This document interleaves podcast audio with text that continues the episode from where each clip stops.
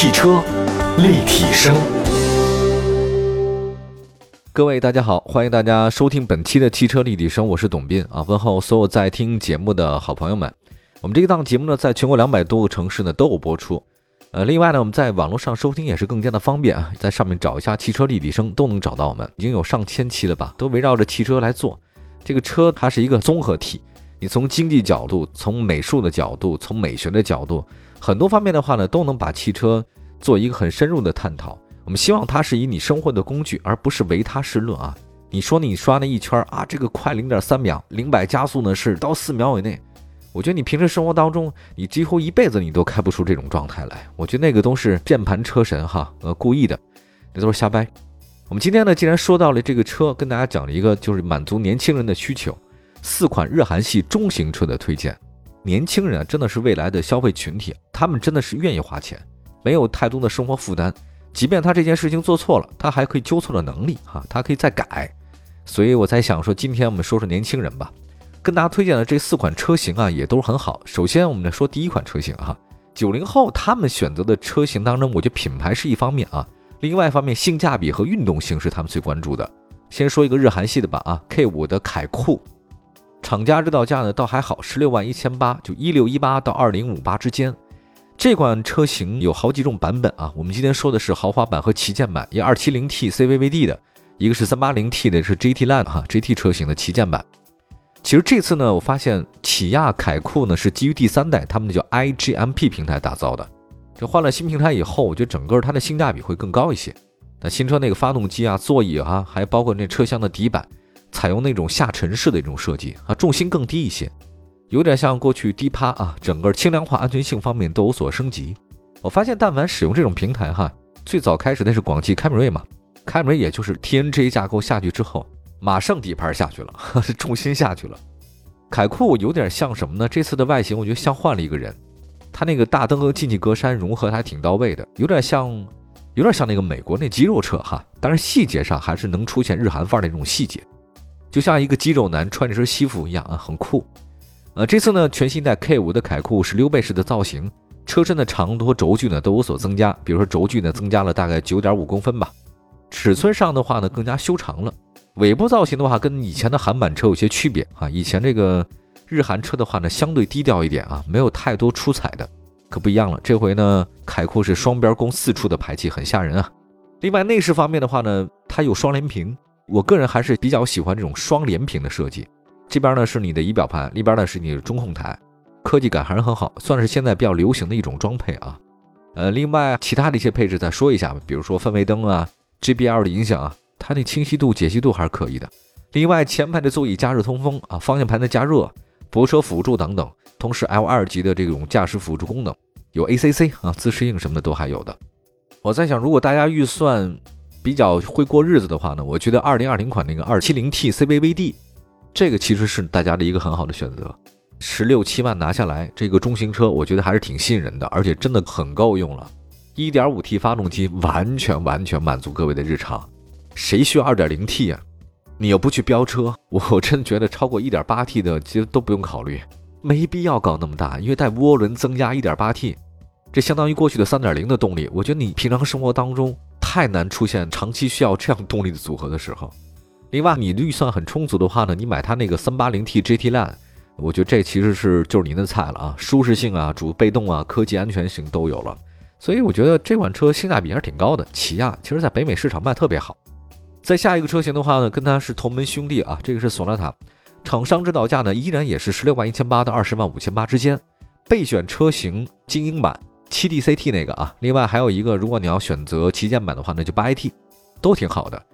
第十代的索纳塔，我觉得外形上更加亮眼了。我第一次见到这个索纳塔的时候，第十代索纳塔，我不觉得它是索纳塔，就是觉得它跟前面大概七八代啊，这个索八、索九就没什么联系。因为它整个那前面进气盖子，确确实实挺夸张的，尤其是外形吧。他们的广告语是这么说的啊：“褪去一身疲倦，归来仍是少年。”哇，这款车冲劲很足。第十代索纳塔它借鉴了很多概念，外观看起来的话有两个字形容啊，他们叫嚣张，确实挺嚣张的。战斗力很强啊，超大中网的设计，之前的菲斯塔已经有过，但是这次呢放在索纳塔上面的话呢，呃，细节更做了很好的处理，尤其是 logo 方面啊，每个单位的结构特别像那鱼的鳞片啊。最近这两年很流行这个，它也是溜背，溜背的线条的话呢，其实从车顶你往下延伸，后面的话稍微往上扬一下，这就是小的扰流板啊。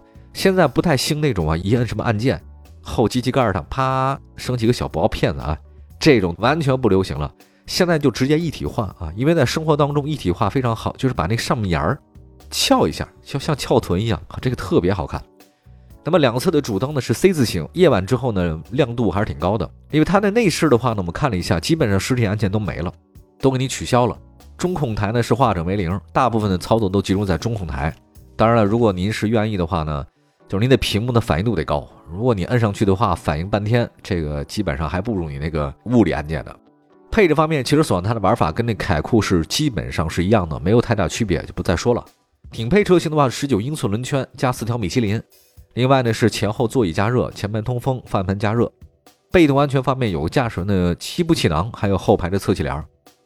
总体看来的话，如果您对日常使用当中不是那么暴虐的一个人。二七零 T GDI 啊，就这个车 DCT 版的可以够了。呃，另外还有一就是三八零 T GDI Top 自动旗舰型，这是八 AT 的配置呢，也是一应俱全。基本上来讲，这韩国车嘛，这韩国车你买它那最低配的话，也比很多德国车或者其他车型的配置要高不少，高一个档次啊。就这个车的中低档，相当于其他的车的中高配。说到这儿明白，它性价比还是挺高的，十六七万，而且这个车如果再过大概两年吧。你要买二手车的时候更合适了，也就十万出头，十一二万，挺好的。这个要什么自行车啊？这个车就足够了，对吧？好吧，我们休息一下，一会儿再看其他日韩系的几个中型车啊，都是为年轻人准备的，特别好。一会儿回来。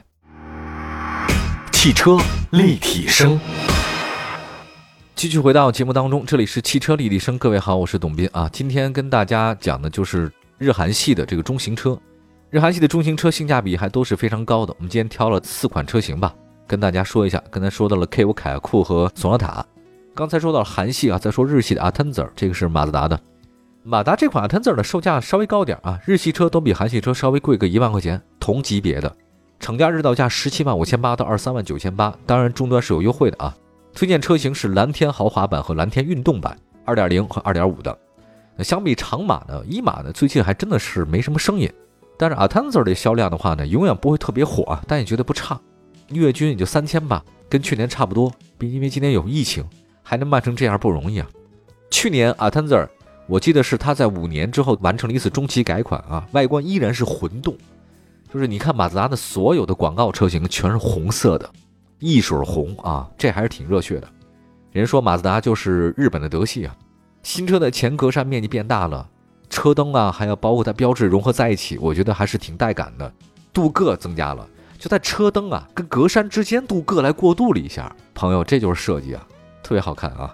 那新款的它的车身曲线跟老款没有太大变化啊，长宽高还是那么多，轴距二八三零。车身的整体感觉的话还是挺好看的，简洁明快。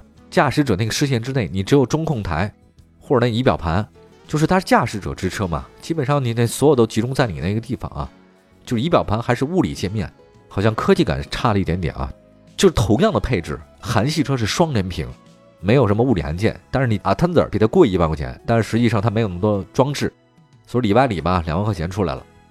a t e n d e r 这个内外配置当中还是不错的，八英寸中控这个不算大，LED 大灯、天窗、前后驻车雷达、胎压监测等等。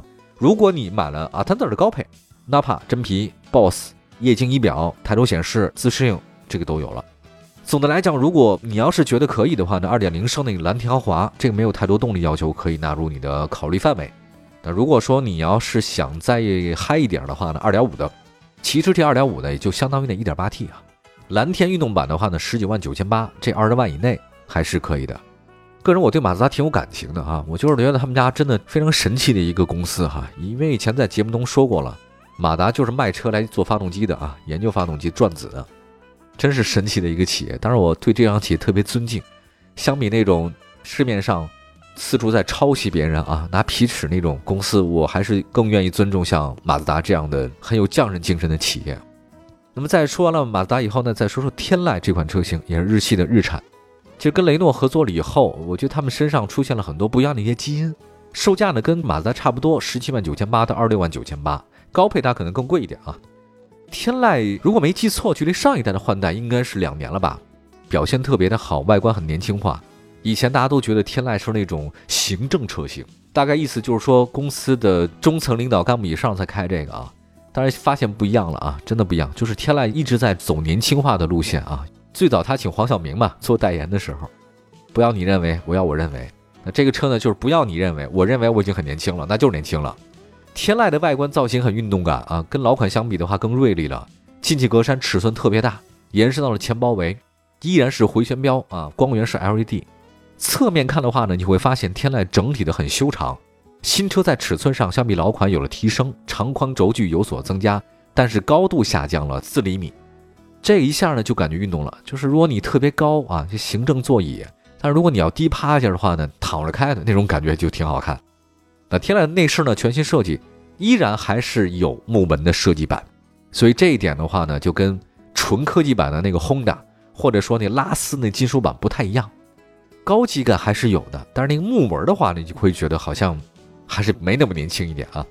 另外推荐中低配的话呢，就挺好的了。抬头显示啊，座椅加热、方向盘加热等等等等。如果你觉得2.0能满足你的要求的话呢，其实舒适版就挺好。还有包括 2.0T 那个车型叫智享领航版也是挺好的，但是它的预算呢基本上超过二十了。如果你在二十万以内买的话呢，其实你大概只能买到它那个舒适版的车型，2.0T 带增压的那个你基本上是买不到了。所以天籁的话，整体感觉好像比阿坦泽或者说是刚才说的那个现代更加的行政一点啊。好，我们做个总结吧。今天说到这个四款车型，日韩系的我非常喜欢啊。啊，丹泽和天籁做了榜样，去年还有一八年底完成了换代，目前看没问题。K 五的凯酷跟那个现代索纳塔算是韩系车满血复活。这两年日韩系车型一直不是很好啊，但原因非常多。那些原因不是我们这档汽车节目所能承载的，我也不想说，我只想说，就日韩系现在依然没有放弃，他们很努力的在找回他们当年在中国的风采。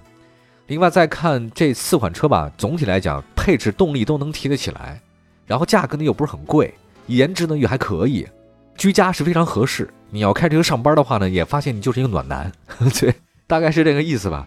呃，如果你得在单位职位更高一点的话呢，或者说更低调，选择天籁。年轻一点的话呢，选择 a t e n d e r 或者说是索纳塔啊，这都是没问题的。凯酷呢，对运动感更有要求的人可能会选择它一点吧，大概是这个分类哈，大家可以自己选择一下吧。呃，迎合年轻人的需求。如果大家岁数不再年轻，但希望心态还是年轻，不能因为自己年纪增加，知道的越多，你就变得老气横秋啊，这个谁也受不了。你所有的周边的好朋友都希望你是充满活力的，对吧？我我就想说，年轻真的是一个特别好的话题。那天我那个搭档啊，就给我分享了一个就是年轻的一个帖子，说在那个成都太古里啊，年轻人穿的真的是太火辣了。就维多利亚秘密超模到了成都太古里，他都被输个彻彻底底的完败。他们国外的网友还有国内的网友一看这个帖子之后，都发现说成都人还有很多年轻人，他们每天都像参加巴黎时装周一样啊，绝对太厉害了。上一秒还穿着背心大裤衩啊，后一秒在太古里时髦的。连亲爹亲妈都不敢认了，非常好看。他说，在很多时尚的地标啊，年轻人他们代表着亚文化啊。年轻人他什么都敢穿，比如说你可以看到汉服，看到朋克，看到嘻哈和街头各种穿搭，同样在一个地方出现。你说这不是年轻人他们热爱生活的表现吗？我觉得很热爱啊，因为现在想想，你心态很放松啊，你就不会觉得别人对你眼光是很怎样的。年轻人就是率性而为啊，你做错了事儿，上帝都会原谅你，你可以再来一次。你这两年创业不行的话，再来两年；两年不行，再来两年。你就这样的话呢，无非也就二十六七岁，不到三十。然后你在三十五岁以后呢，你才踏踏实实过日子，没毛病。但是我现在也在想一件事儿啊，就是如果你的外表不再年轻，你的心态也要年轻起来。你要不要说，就说这些年轻人他们做这些事儿你不理解啊？人说人过三十不学艺啊，那其实不是说让你不再学习新的东西了，是人说三十以后呢，专心致志做一件事儿或者更好一些。我觉得人到三十岁或者四十岁，甚至五十岁、六十岁，你永远保持一个对待新鲜事物很充满热情的一个状态。我觉得这个才是一个很好的，因为这世界永远是在变化当中的，所以保持好良好的心态啊。好，感谢大家关注本期的汽车立体声，祝福所有朋友们今天过得愉快，青春永驻，健康长寿。我们下次节目再见，拜拜。